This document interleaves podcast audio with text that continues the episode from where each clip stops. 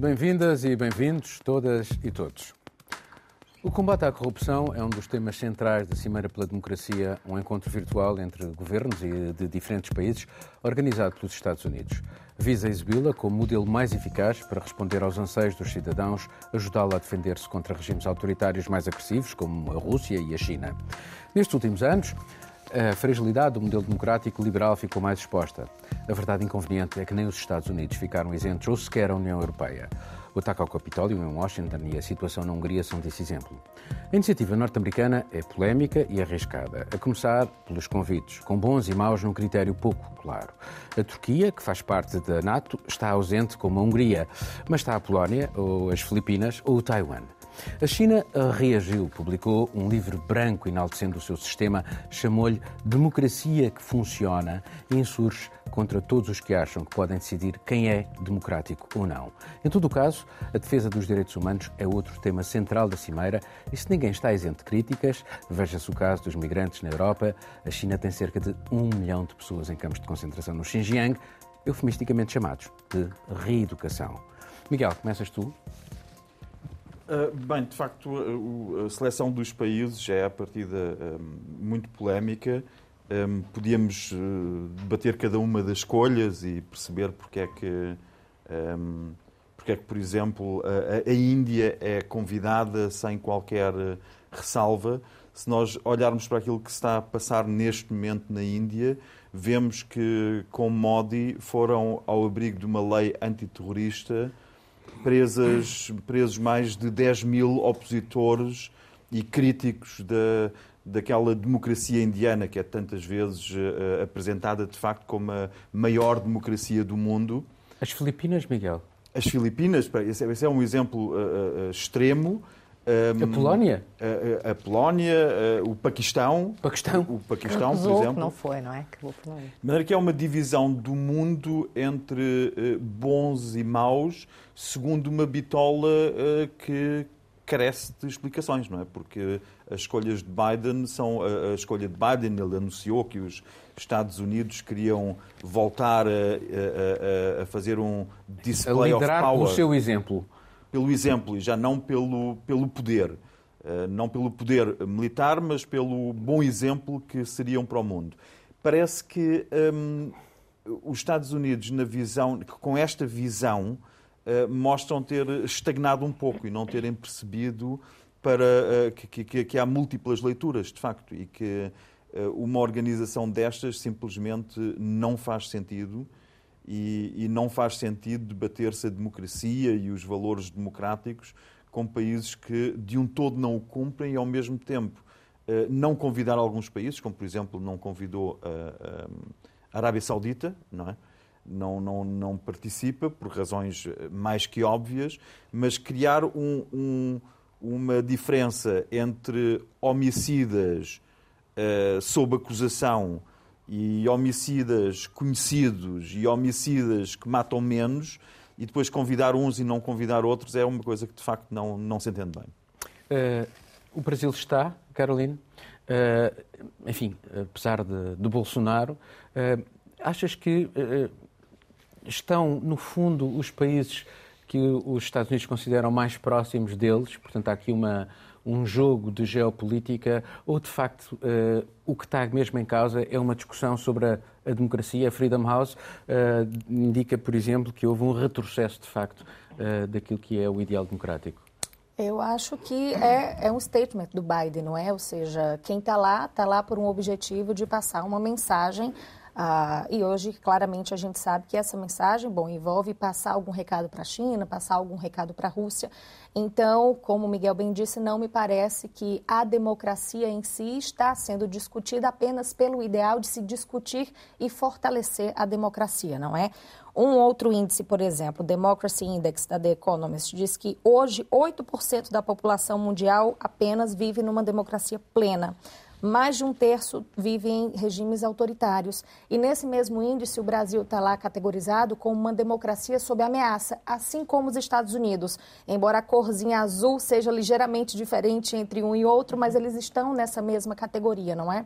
Então faz sentido, de facto, debater a, a, a democracia, mas se calhar não debater sobre, uh, digamos, essa égide americana. Exato. Aliás, os europeus nem sequer foram tidos nem, achado, uh, nem achados na organização, ninguém foi, foi, por isso é que não se percebe. Exatamente. Então, uh, Biden, no começo da fala de abertura dele, disse que essa é uma ideia que já vem há muito tempo, não é? Ele já vinha pensando e refletindo sobre como fazer isso. Bom, até que pode ser, não é? E de fato, agora, o que ele fez foi encontrar um momento em que a geopolítica pede que os Estados Unidos passem alguma mensagem e se posicionem de alguma forma. Se é para falar de direitos humanos, por exemplo, é claro que a administração de Trump começou a fazer com que esse momento que os Estados Unidos vivem seja muito crítico com relação aos direitos humanos, mas depois a chegada de Biden também não trouxe de volta aquele American Dream bonito que a gente sabe, que todo mundo almejava uns tempos atrás.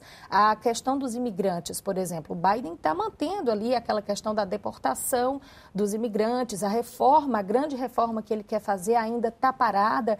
Então o Biden. Acho vive... que isto é uma jogada, uh, como entendo Pequim, uh, prioritariamente destinada à China, a dividir o mundo entre aqueles que estão mais próximos dos Estados Unidos e aqueles que estão mais uh, alinhados com a China e, portanto, é, é, é, é, arranjar outro instrumento para conter a China? Eu acho que sim, eu acho que sim, até porque um, um outro ponto da fala dele foi com relação a que, nesse momento, a democracia está sob risco, por quê? As pessoas começam a desacreditar na democracia a partir do momento em que os regimes democráticos não atendem às necessidades delas. E isso é uma verdade, não é? Uma pessoa que está numa condição, numa situação vulnerável, dentro de um contexto de democracia em que a fome retorna, como o Brasil, por exemplo, em que as pessoas hoje em dia comem ossos e gordura de vaca não é? Então, uh, esse cenário é muito crítico e dá espaço para que o autoritarismo, o populismo vão se comecem a se apropriar dessas pautas da democracia para que, com o seu discurso mais radical, mais incisivo, como, por exemplo, o combate à corrupção. O combate à corrupção é uma bandeira muito clara de André Ventura aqui em Portugal. Então, eles vão ganhando espaço também nesse terreno. E eu acho que, olhando, por exemplo, para 20 anos atrás, quando foi criada a Community of Democracy, não é? Com Madeleine Albright, uma iniciativa que 20 anos depois não fez nada. E não é possível que em dois dias de discussão, com mais de 100 líderes, vá de fato se fazer alguma coisa. Então é mais uma questão de statement do que, de fato, avançar. Muito embora ele tenha dito que no ano que vem, no novo encontro, vão ser avaliadas as medidas e as decisões que daí saíram, não é? E lembrando também, nesta divisão do mundo entre Estados Unidos e China, que, ao mesmo tempo que os Estados Unidos estavam a debater uh, estão a debater a democracia com outros líderes mundiais e com ativistas, a China fez exatamente a mesma coisa uh, durante a semana para tentar defender o seu próprio modelo uh, de democracia, não é? Ela, aliás, diz que há vários conceitos de democracia e que, é, e que o deles é uma democracia que funciona e depois uh, protegem as pessoas, uh, dão-lhes, uh, enfim, resposta, a, por exemplo, à questão da pandemia, a luta contra a corrupção. Xi Jinping tem feito da luta contra a corrupção uma arma poderosíssima, mas, por exemplo, qualquer pessoa ponha em causa o sistema, como por exemplo aquela, aquela tenista, uh, continuamos Sim. sem saber muito bem que que a história, quando ela denunciou um caso de violação. Portanto, de facto, há ali uma opacidade também. Não é? Ah, completamente. E desta, desta cimeira da democracia de Joe Biden, e não só da cimeira, acho do que Joe Biden nos tem mostrado uh, nos últimos tempos, uh, desde que se tornou presidente dos Estados Unidos, é que há aqui uma tentativa de mostrar ao mundo que a democracia nos Estados Unidos esteve em pausa durante os quatro anos em que Donald Trump uh, esteve no poder e que agora vamos tentar retomar o percurso que estávamos a percorrer antes de Trump. Mas aquilo que eu acho importante, e acho que é isto um pouco o que ele está a tentar fazer, é que a democracia nos Estados Unidos já está em decadência há muito tempo e muito antes de Donald Trump se ter tornado uh, presidente do, do, dos Estados Unidos. Uh, e acho que é importante um, ehm, relembrarmos disso. Eu lembro que quando fui viver para os Estados Unidos em 2009, fui para o Texas, portanto, um, um Estado uh, altamente republicano. E, o, o, e, isto foi em 2009, portanto, Barack Obama tinha acabado de ser eleito presidente e o que me deparei foi com um país altamente dividido, altamente desigual e uma sociedade em que as pessoas já não confiavam nas instituições políticas. Um... Repara, já agora deixa-me dar-te aqui um, uma chega. Uh, nem é possível fazer uma investigação àquilo que aconteceu, o assalto ao Capitólio, Exatamente. porque a bancada dos republicanos tem feito tudo para boicotar essa investigação. E eu acho que isto diz muito da situação democrática nos Estados Unidos, em que as instituições são boicotadas por aqueles que, devi- que as deviam defender. Exatamente. Um, só mais um, um ponto rápido em relação a esta cimeira. Um, Joe Biden diz que vai fazer um, investimento de cerca de 420, 420 milhões, 424 milhões de dólares em iniciativas para ajudar a sociedade civil, incluindo para ajudar meios de comunicação independentes. Um, que é um valor, bem, é um valor, não é assim muito dinheiro, olhando para a, grande, para, para, para, a quantidade de dinheiro que entra na economia americana todos os anos, mas só para fazer aqui uma comparação, são 420 milhões de dólares dados à sociedade civil no âmbito desta Cimeira da Democracia, quando ao mesmo tempo, há umas semanas, tivemos um Joe Biden outra vez a dar ou a aprovar eh, um mil milhão de dólares eh, para o governo do Egito em ajudas eh, militares. Portanto, um governo que, por si, um país que por si não é democrático, estas ajudas militares ao, Egito já acontecem desde, desde 1987 ou 86, eh, é um balúrdio eh, para um país onde estão pessoas, milhares de pessoas presas por expressarem as suas opiniões, por coisas às vezes simples como um comentário no Facebook, eh, vão presas, eh, a um eh, líder de governo que, que, que era o, o ditador preferido de Trump, não é? o Sisi, eh, e estas ajudas continuam. Portanto, aqui o que parece constantemente, nós falamos sobre, sobre isso muito no programa, é que os Estados Unidos têm sempre duas faces, como a Europa tem sempre duas faces. é? Tem a face eh, de quererem ser os heróis da democracia eh, e quererem ser o exemplo a seguir, e tem a face de estarem constantemente aconchegados Depois a esbarram, ditadores. esbarram com e a realidade. Marcelo. Bom, é, parece-me bastante evidente que é, a escolha do- dos convidados é, é- é- é decidida pelo, pelo dono da casa, pelo organizador da festa. E, hum, e- e- e acho muito interessante o caso da Hungria. Eh, Porque é que se convida a Polónia e porque é que não se convida a Hungria? É, é óbvio, porque, porque a Polónia, apesar de tudo, ainda é um posto avançado, um aliado fiel da NATO numa fronteira quente, como, como já temos visto ao longo destas semanas. E a Hungria não, é, muito, é um aliado muito mais ambíguo, eh, a própria Tem uma E a Turquia. proximidade pró-russa. muito grande com a Hungria Rússia. É pró-russa. Exatamente. E a Polónia é pró-russa e pró-chinesa e pró-trumpiana, porque há uma série ali de think tanks, como se costuma dizer, eh, que, que hospedam muito das eh, mentes das, das direitas, tanto europeias como, como americanas.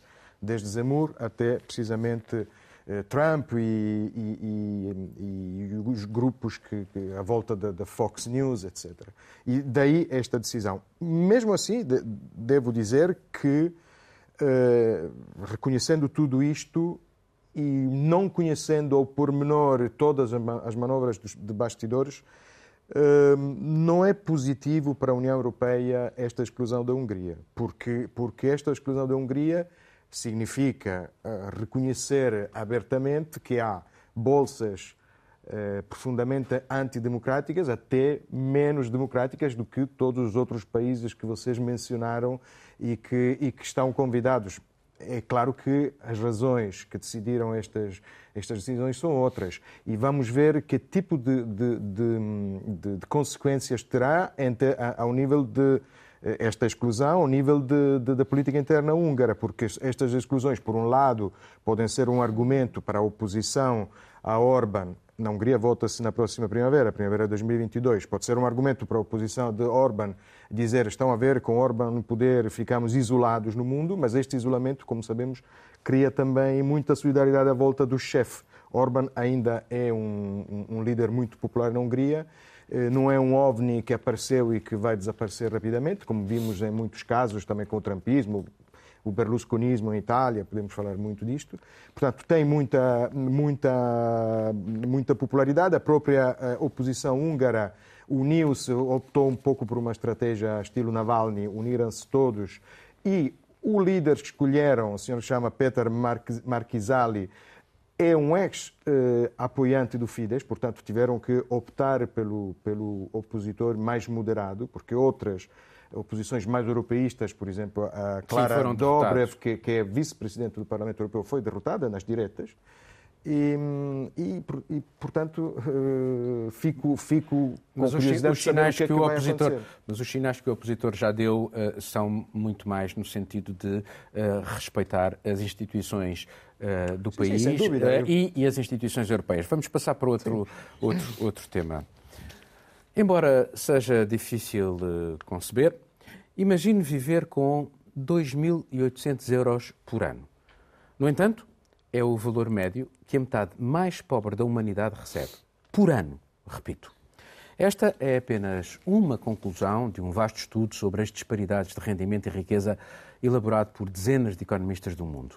E o pior é que a pandemia fez crescer ainda mais as desigualdades. Ela tem consequências nos equilíbrios políticos, económicos, sociais e ambientais do planeta. Os governos, por exemplo, aumentaram e muito as dívidas públicas para impedir a multiplicação da pobreza, proteger empresas e empregados. Mas no final da linha, os grandes beneficiários foram aqueles que já possuem grande parte da riqueza do planeta, uns escassos 10% da humanidade. Mete-se em casas, carros, bens de toda a espécie, ações, joias, propriedades e por aí fora. Isto sem falar no reduzidíssimo grupo de multimilionários, 1% da humanidade, que tem hoje o equivalente às despesas anuais com a saúde de todos os Estados do mundo. Essa sua fortuna torna, é certo, alguns países mais ricos, mas os governos estão globalmente mais pobres. E as grandes transferências de riqueza pública para o setor privado destas últimas décadas também contribuiu para isso. Os autores do estudo consideram que a desigualdade não é uma inevitabilidade, não é determinada pela geografia ou níveis de desenvolvimento, é sempre uma escolha política. Catarina, Uh, enfim, os números nós uh, são os que, o que são. Podemos sempre depois encontrar formas de os ler. Uhum. Mas, enfim, este é um estudo feito por prestigiadíssimos economistas de universidades também muito prestigiadas. É. E é um estudo, um estudo muito vasto, um, ehm, este relatório, e até é óbvio um, ehm, o quão importante, importante é para o trabalho que nós jornalistas fazemos todos os dias. Já que falámos eu de democracia olho... há bocado, não é? Exato, exato. um, olhando, por exemplo, e olho, por exemplo, para a agência no trabalho, que é a Reuters é uma agência tipicamente financeira, focada em notícias sobre a economia. Portanto, é comum no meu dia, no meu dia a dia, na minha semana, ter que cobrir uh, o PIB, a taxa de desemprego, taxas de exportação, taxas de importação, todos esses números que são, conseguimos obter tão facilmente. Porque há números oficiais. O INE, em Portugal, dá-nos uh, dá esses números.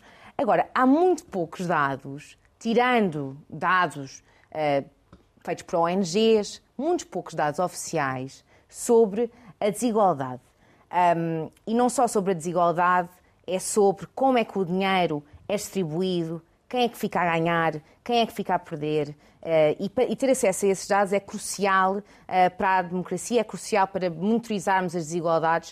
Uh, e o acesso a esses dados, e os próprios investigadores deste estudo dizem, têm que ser transparentes, portanto, tem que ser fácil para todos nós podermos aceder a esses dados. Dois aspectos do, do estudo, do relatório, que eu achei particularmente relevantes. Um foi em relação à desigualdade de género.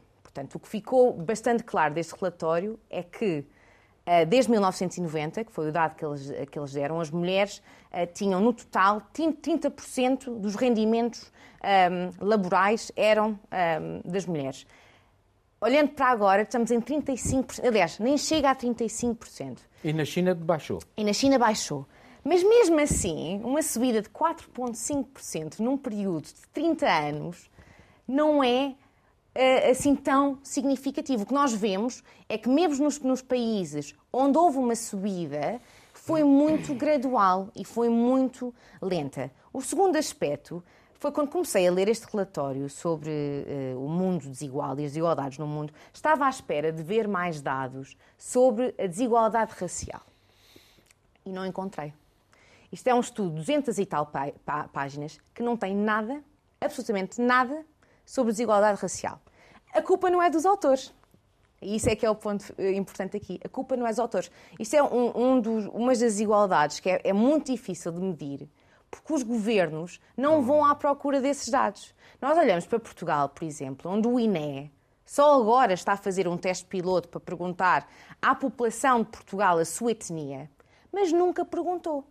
Portanto, moral da história, nós sabemos, a partir dos meios de comunicação social, a partir de ONGs, que existe essa desigualdade em Portugal, mas não há números.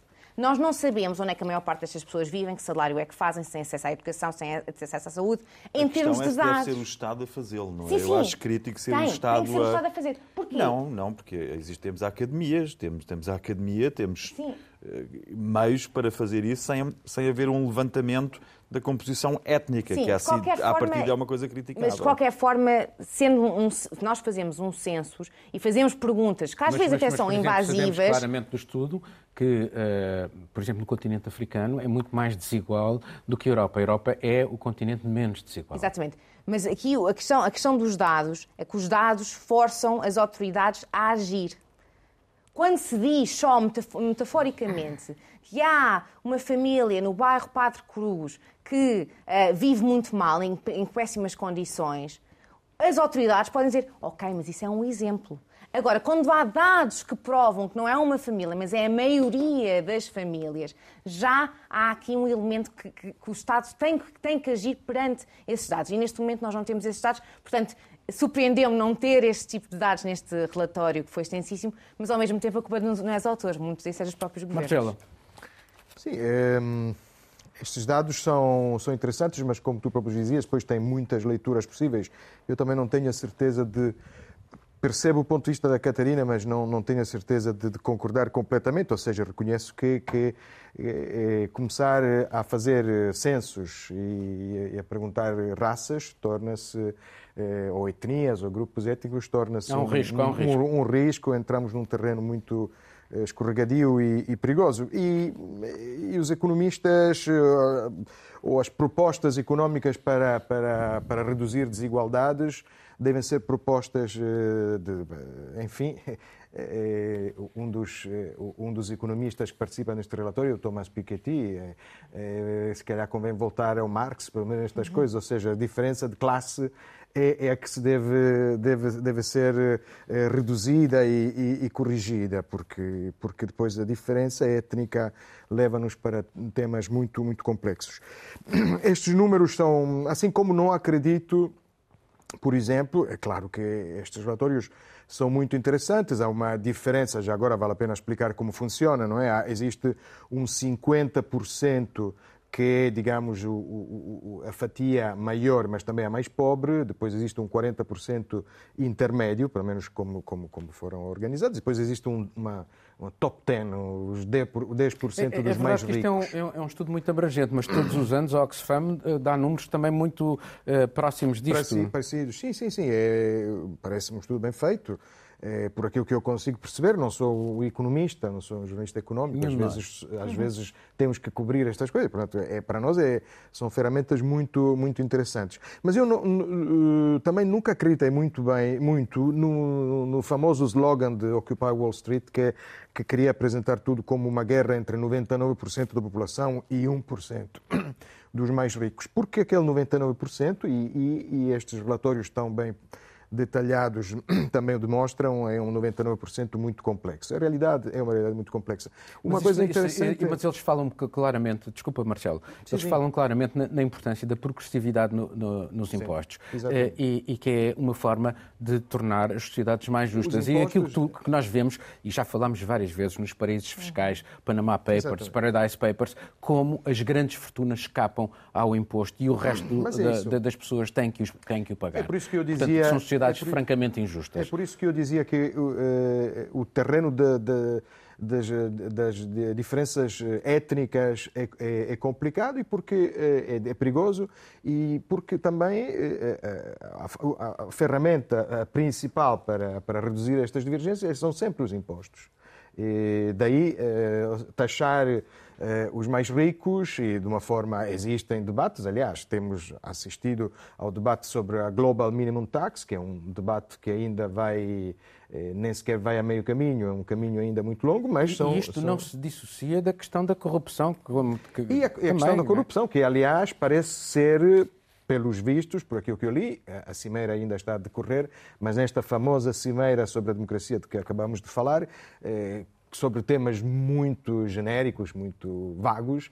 Talvez a parte mais interessante seja a parte dedicada à corrupção, em que a própria Janet Yellen vai, vai, vai coordenar e vai participar. Talvez surjam aí coisas mais interessantes. Obviamente, a corrupção é. Mas a corrupção é, enfim, é, é, é a escapatória pela qual uh, todo o dinheiro sai e nem sequer eh, existe a possibilidade de os impostos corrigir estas diferenças, porque é dinheiro que sai completamente da, da, do controle dos Estados. Carolina. Bom, marcando aqui o relatório, não é? O Brasil está lá como um dos países mais desiguais do mundo, não é? Um cenário absolutamente catastrófico.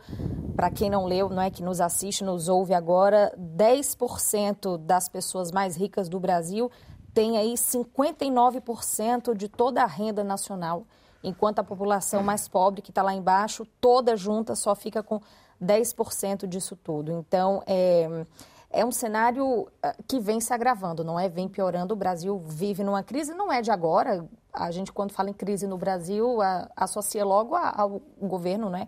Atual governo do presidente mas, Jair desculpa, Bolsonaro. Mas isso tem consequências de facto, que é violência, eh, claro. uh, criminalidade, uh, uh, ressentimentos, o discurso populista, rebenta com as democracias. Todos os índices estão interligados, estão conectados, isso, isso é fato, não é? E olhando para anos 2000, mais ou menos, a desigualdade salarial no Brasil foi reduzida, não é? Veio avançando ao longo do, desde os anos 2000 até agora, mas no geral a desigualdade social está numa ascendente, numa crescente sem precedentes. Agora, eu preciso voltar um passo atrás e dizer que eu concordo em tudo com a Catarina com relação a dados, a política e a, a, ao que esse relatório mesmo diz que a desigualdade é uma escolha política. Sem esse tipo de observação, sem esse tipo de dado que subsidie políticas, essa realidade não muda. E pode, mesmo com os dados, não mudar, porque são decisões políticas baseadas nisso que são tomadas. Então, o Brasil tem um censo completíssimo, totalmente diferente do censo de Portugal. Os censos do Brasil perguntam se a pessoa tem um fogão em casa se tem um frigorífico, uma geladeira, como a gente chama no Brasil, se tem acesso à internet móvel, se tem acesso a um telefone celular, se tem um computador, se tem um notebook, quantas crianças há nesse domicílio e qual é a raça dessas pessoas, como as pessoas se identificam. Isso é como está colocado no censo do Brasil. Eu entendo que essa questão de perguntar etnia, raça, pode ser um pouco delicada, mas é preciso que se saiba. É preciso que a gente saiba, como os dados no Brasil mostram, que a população negra e afrodescendente é quem mais sofre com as desigualdades sociais. É quem não tem um fogão em casa, é quem não tem um frigorífico. E isso precisa ser combatido. No Ceará, meu estado, não é? eu sou de, de Fortaleza, estado do Ceará, região nordeste do Brasil, historicamente uma região que tem é, muitas desigualdades, não é? Enfim, por ter sido lá, ter todo o seu histórico de pobreza, de seca, de luta atrelado. Mas no estado do Ceará, por exemplo, décadas atrás, dados de censos confirmaram que a mortalidade infantil incidia muito sobre as crianças da periferia. E o governo, à época, atuou para criar uma política que acabasse com essa realidade. E o Ceará, na época, virou uma referência nacional e internacional em combate à mortalidade infantil e em combate à desnutrição infantil. Tudo subsidiado pelos dados. Só para encerrar, Paulo, muito rapidamente, essa semana eu peguei num tema que vi que repercutiu pouco aqui na imprensa em Portugal, que foi a visita dos especialistas da ONU para os afrodescendentes que passaram uma semana aqui no país. Uma das conclusões, claro, além de, enfim, reforçar todo o cenário ah, difícil que as pessoas negras e afrodescendentes enfrentam aqui em Portugal, foi dizer que a Constituição portuguesa não impede em momento nenhum que se faça perguntas e que se recolha dados sobre a raça e a etnia das pessoas e que isso precisa ser feito. Então, iniciativas que levam em conta atualmente no cenário saber a raça, a cor como essas pessoas se identificam, são fundamentais para fazer com que qualquer cenário mude e avance. Miguel, sobre este assunto, é por acaso a Carolina falou que não teve eco na imprensa portuguesa. Este estudo também parece que não teve grande eco na imprensa portuguesa. Não, não teve este, de, que é da World Inequality Report, portanto, que está ligado ao Piketty, uma universidade francesa. Não tem os da Oxfam e não teve, por exemplo, da Bertelsmann, que também fez um estudo muito recente sobre isso. Um, eu, uh, uh, eu acho que, de facto, a, a, a Caroline ficou a questão das. Eu acho que já não utilizamos o termo raça, não é? Que, que pelo menos na Alemanha já fala-se em etnias, eu ouço falar em, em, raças. Eu acho que, pelo menos, demos um passo em frente, já não distinguimos raças entre a humanidade, ainda temos que distinguir castas, etnias e elites, e eu acho que esse é o ponto.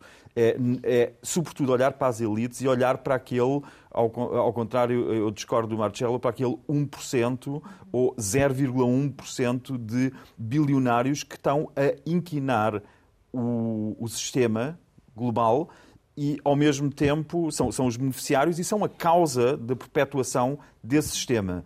Hum, na Alemanha, a situação é igualmente catastrófica, não é só uh, no Brasil. Na Alemanha temos hum, um em cada, uma em cada dez pessoas da classe média desapareceu. Caiu no elevador social para baixo entre 95 e 2018. É isto que diz este estudo da, da, da Bertelsmann.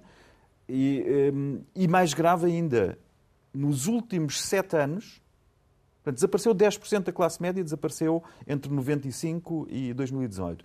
E nos últimos sete anos, 22% da população ativa, portanto, para quase uma em cada quatro pessoas, caiu na armadilha dos rendimentos baixos e muito baixos. E quando nós falamos em rendimentos muito baixos, estamos a falar de empregos que são aquilo que se chamam burger jobs ou uh, Amazon jobs, podíamos dizer. E se olharmos para os Amazon jobs, ficamos a olhar para, para o Jeff Bezos, que estamos aí nesse 0,1% que está a beneficiar disto. O que acho interessante é ver que esta globalização que terá tirado tanta gente um, da, da, da miséria extrema, passado todos estes anos, continuamos com a miséria extrema como tu uh, a descreveste em números, não é? é.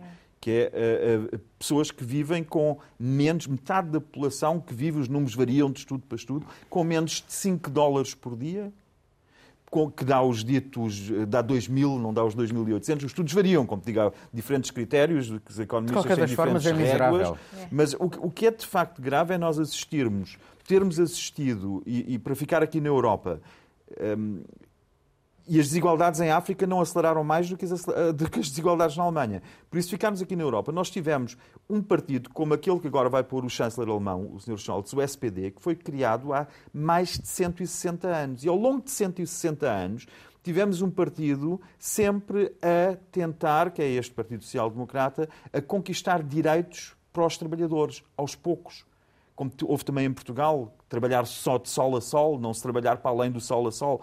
E por aí em diante foram essa conquista de direitos prosseguiu até meados dos anos 80. E é em meados dos anos 80 que o sistema dá eh, que, que há um clique no sistema e o sistema acelera para, já não para um capitalismo, mas para o turbocapitalismo em que estamos a viver e que está a acelerar brutalmente Isso estas é, desigualdades. É do tempo do Reagan e da Thatcher e da, da Escola de Chicago. E a, vamos falar sobre o armamento, não sei se... Não vamos ter tempo, Não vamos Miguel. ter tempo, era só para dizer que, só numa frase, ao mesmo tempo que as desigualdades aumentam, aumentam os negócios de armas e todos os principais países estão envolvidos nesses negócios de armas. É bom não esquecer que, na maioria dos países, as armas são necessárias para manter estes sistemas de desigualdade. Já agora, o Miguel está a referir a um estudo uh, do Instituto Internacional de Estudos para a Paz de Estocolmo.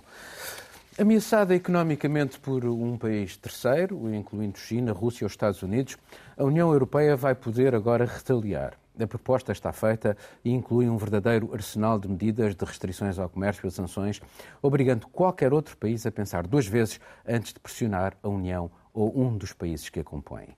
Bruxelas dá assim um passo significativo para se tornar num verdadeiro ator no grande jogo da geopolítica. Até agora, acumulou muitos exemplos de ineficácia, como quando foi impedida de trabalhar com o Irão, na altura em que Donald Trump decretou uma série de sanções a Tirão, em 2018, Ou no caso recente da Lituânia, impedida de exportar para a China por ter tido a ousadia de autorizar uma representação diplomática de Taiwan na sua capital, contrariando Pequim, que considera a ilha como parte do seu território. Até agora, na União Europeia, tudo o que se relaciona com sanções ou política externa impõe uma decisão por unanimidade. Normalmente, elas barram interesses divergentes entre os Estados-membros. Só que este novo instrumento sendo de política comercial, requer apenas uma maioria qualificada. Com esta proposta, a Comissão Europeia contorna assim a regra da unanimidade e adquire uma poderosíssima arma de pressão, mas ainda tem de ser negociada e aprovada no Parlamento Europeu. Marcelo. Sim, ainda deve ser aprovada, portanto, vai ser discutida ao longo do, do, do próximo ano. Eh, é uma arma hum, interessante, não sei se será tão poderosa assim, mas eh, acho que. Até agora não havia nenhuma. Eh, até, exato, é sempre, é sempre bom. Mas é, acho que é, é, mais, uma, mais uma, um instrumento para, para criarmos, digamos, equipa e a Europa precisa de sentir que está a jogar em equipa, porque, porque um, estas medidas contra países terceiros, sobretudo em caso, nos casos que, que, mencionaste, por exemplo, agora o bullying que a China anda a fazer sobre a Lituânia, por exemplo, é, é obviamente inaceitável e, e, a União Europeia não pode deixar passar isto. E, portanto, às vezes serve mais para, para, para criar o espírito de equipa nos países que depois aderem a determinadas medidas não sei eh, se não será também um, um, motivo de mais eh, desacordos dentro da União Europeia, porque, por outro lado, eh, torna tudo, visa agilizar uma série de, de medidas. A Comissão Europeia eh, torna-se central neste processo e vamos ver se o Conselho, ou seja, se os, os, vários Estados-membros uh, aceitam. O Parlamento e o, o Conselho, sim. Uh, sim, o Parlamento é, provavelmente é, é, o, é, o, menos problemático. Não é? O problema será ver se o Conselho aceita isto. Por exemplo, a França, que é a próxima, será, terá a presidência... A França e a Alemanha aparentemente estão de acordo. Está portanto... de acordo, está de acordo. Parece que a República Checa e, e, e, Suécia, e Suécia menos de acordo serão as próximas... Uh, eh, os próximos países que terão a presidência semestral eh, já, já, já têm dúvidas. Portanto, é interessante, mas eh, vamos ver, vamos ver como, é que, como é que a situação evolui. França, sabemos que tem, Macron tem grandes planos, grandes ambições para este semestre, que é também um semestre da sua da sua da campanha eleitoral, reeleição, da sua sim. campanha eleitoral e vamos ver o que é que acontece. Hum. Bem, a realidade é que o, tanto o comércio, as exportações, as importações, os negócios em geral entre a Europa e os seus parceiros um, tem sido usado, usado como uma arma há muito, muito, muito tempo. E a Europa aí estava de fora. Portanto, nesse sentido, um, vejo isto como uma arma que pode, poderá vir a ser. Um... O facto de a terem, uh, não quer dizer que a usem, mas o facto de a terem, se calhar, já torna uh, dissuasor, um instrumento dissuasor, não é? Exato. E está, o facto, e, eu acho, mas aí eu, eu, o facto de termos é como é, que vamos, como é que vamos usar essa ferramenta. Eu acho que isso é a pergunta uh, mais importante. Ainda não foi bem definido como é que vamos usar este, este mecanismo e esta ferramenta. Tivemos o caso, uh, claramente, da Lituânia e a Comissão Europeia é o disse... O mais atual. O mais atual. Poderia ser um caso em que nós podíamos usar, utilizar este mecanismo, mas ainda não os Estados está... Unidos, também não esquecer, os Estados Exato. Unidos com, com, o Irão fizeram uma pressão brutal sobre alguns países da União Europeia que ficaram... Aliás, a ideia surge aí, depois... Exato, exato. Portanto, a ideia aqui é, vamos utilizar este mecanismo quando nós, Europa, ou os nossos Estados-membros, se sentirem, uh, de, alguma forma, um, ameaçados não é? Uh, o, que, o, o, que, nesse sentido faz sentido porque é exatamente o que os outros países têm, têm feito ao longo uh, do tempo. Agora, uh, também é importante pensar, vamos sempre usar, portanto, sempre que acontece um comportamento X, vamos usar este mecanismo? Vamos usar o mecanismo só para, para países específicos ou vamos usar para todos os que nos ameaçam? Isto são tudo questões que podem abrir uma espécie de Pandora Box, que pode ser um pouco perigosa se as coisas não estiverem bem definidas. Mas ainda falta muito, ainda faltam negociações, portanto vamos ver o que, é vai acontecer. Miguel, uh, uh, quer se queira, quer não, os Estados Unidos têm uma lei extraterritorial e essa lei extraterritorial permite, por exemplo, penalizar empresas porque eles decretam sanções e depois uh, essas empresas não podem negociar com os Estados Unidos, uh, foi o caso do Irão, mas a China também adotou uh, leis extraterritoriais este ano, sobretudo quando se fala de Macau. enfim, mas a tua opinião É verdade, sobre... é verdade. A lei de segurança de Hong Kong tem uma aplicação extraterritorial e faz com que qualquer pessoa que vocalize críticas em relação a Beijing tenha de pensar talvez duas vezes antes de passar por um Até território. Nós aqui. Exato, exato. Aliás, nós vimos o que aconteceu a um ex-dirigente, ex-diretor da Interpol, que era chinês e que de repente desapareceu de circulação. Portanto, foi, e ainda não foi ao abrigo dessa lei. Portanto, a China, por vezes, antecipa as suas leis repressivas, antecipa-as quanto à sua, na, na, sua eficácia. Mas o que, eu, o que me parece interessante olhar para esta questão da Europa é primeiro ver uma coisa, é que com Scholz e Macron aquele discurso que Macron fez em 2017 com grandes visões para a Europa pode dar passos decisivos em frente. Porque um, a vontade de Scholz de avançar com algumas medidas, portanto, nesse sentido também este instrumento das sanções, de avançar a várias velocidades na Europa, ganha muito, muito momento. Uh, Scholz uh, foi a primeira visita que fez enquanto chanceler foi a Macron e isso é claramente um dos assuntos, é avançar a Europa contra esses bloqueios permanentes da unanimidade que significam numa Europa que está. Um... Já agora, é a, a frase de Scholz eh, é a soberania europeia. Eh, e, portanto, eh, ele disse-o claramente, soberania é, europeia. E a Europa, está, a Europa está, de facto, numa crise, está numa crise jurisdicional em que os Estados-membros questionam o, a, a, a, cúpula da jurisdição europeia. Está numa crise jurisdicional, está numa crise sanitária terrível, está numa crise fiscal porque faz concorrência entre si. Portanto, são múltiplas crises das, para as quais é preciso encontrar uma solução e que esta solução não pode passar por votos por unanimidade, em que se tem que conciliar uma Hungria que se tem que conciliar uma Hungria com, com um país como Portugal ou como, como a Suécia, percebe-se que, que, não é possível manter uma, uma Europa a funcionar assim. Quanto a, aos países contra os quais se dirige este mecanismo, que é de facto um, um mecanismo que pode, pode adquirir muita força, é preciso ver que.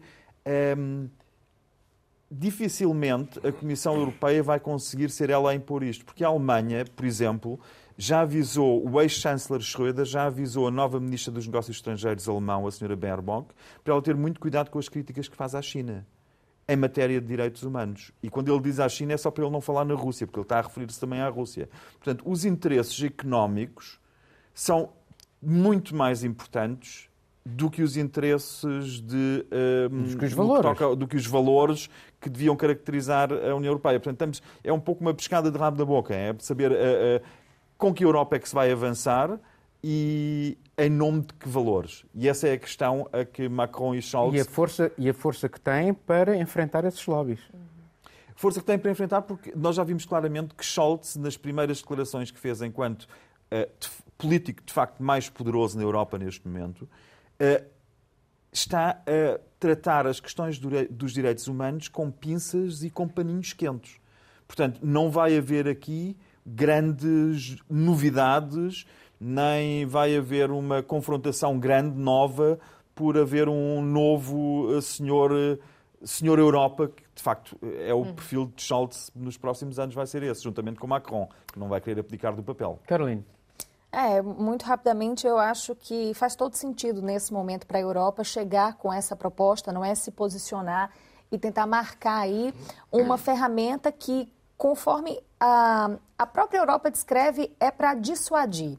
Eu estava dando uma olhada no, nas perguntas e respostas né, do, do, no site da, da proposta e diz que o sucesso da proposta vai ser se ela não tiver que ser utilizada porque é um mecanismo que pretende primeiro dissuadir, fazer com que os outros atores vejam, olha, não vamos mexer aqui porque agora eles têm mecanismos que podem nos afetar de alguma forma. Então, isso está tá descrito lá, não é? A, a, criação dessa ferramenta, como eles descrevem, é uma... É para não usar. Em, em primeira instância, é para intimidar e dissuadir.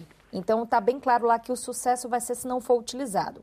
Quando se chega na parte do esclarecimento sobre a utilização, e aí o que a Catarina referia, Está tudo lá descrito que vai ser muito na base do diálogo, que vamos sentar, vamos ver o que é possível, vamos conversar e chegar no entendimento. Então, bom, há muitos passos ainda a serem dados num contexto que Mais uma vez, como eu falei, eu acho que é favorável para que o mecanismo um, chegue, seja aprovado. É, essa, essa crise recente da Europa, não é? A questão da defesa, agora com o Global Gateway também. Então, são posições que estão sendo marcadas, faz sentido nessa agenda e agora é ver se eles de fato vão ficar na.